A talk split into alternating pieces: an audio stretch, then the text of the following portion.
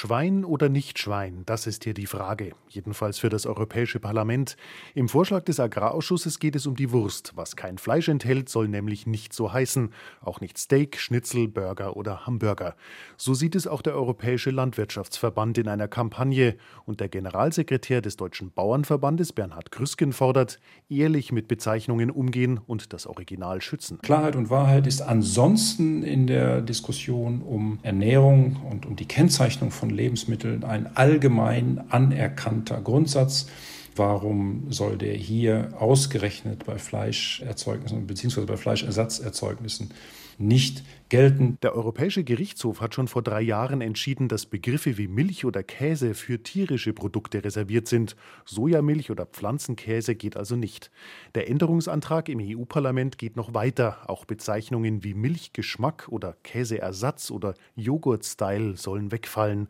Anträge, die die Welt nicht braucht, sagt die SPD-Agrarexpertin Maria Neuchel. Tagtäglich kaufen Menschen Schnitzel, vegetarisch, Pouletten, vegetarisch, in Bayern Fleischpflänzle, vegetarisch oder auch Würstel, vegetarisch, vegan.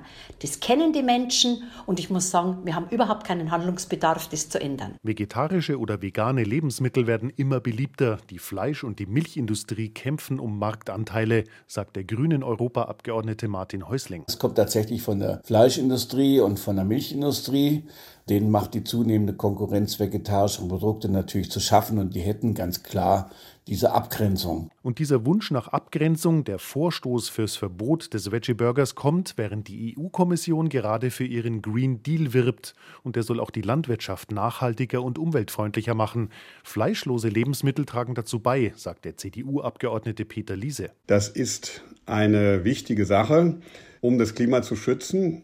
Und deswegen glaube ich nicht, dass man es den Produzenten von vegetarischen Produkten in irgendeiner Weise schwerer machen sollte. Und die Verbraucher sind schlau genug, um zu unterscheiden, sagt der Christdemokrat Liese.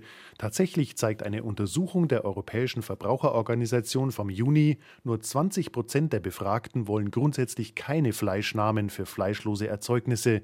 Die Mehrheit ist gegen ein Verbot, solange klar ist, was drin ist in der Wurst, die keine ist.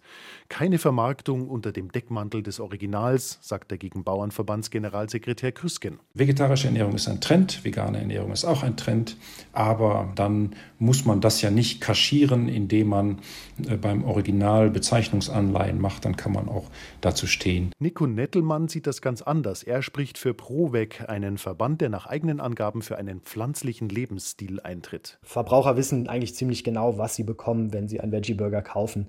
Das Argument der Täuschung zieht also eigentlich überhaupt nicht. Vielmehr scheint es hier um den Schutz des Marktes für Fleischprodukte zu gehen. Wie die EU-Abgeordneten entscheiden, für oder gegen ein Verbot des Veggie-Burgers oder für einen Kompromiss, das ist völlig offen. Nebenbei geht es im Parlament ja auch noch um eine milliardenschwere Agrarreform und um 2000 Änderungsanträge.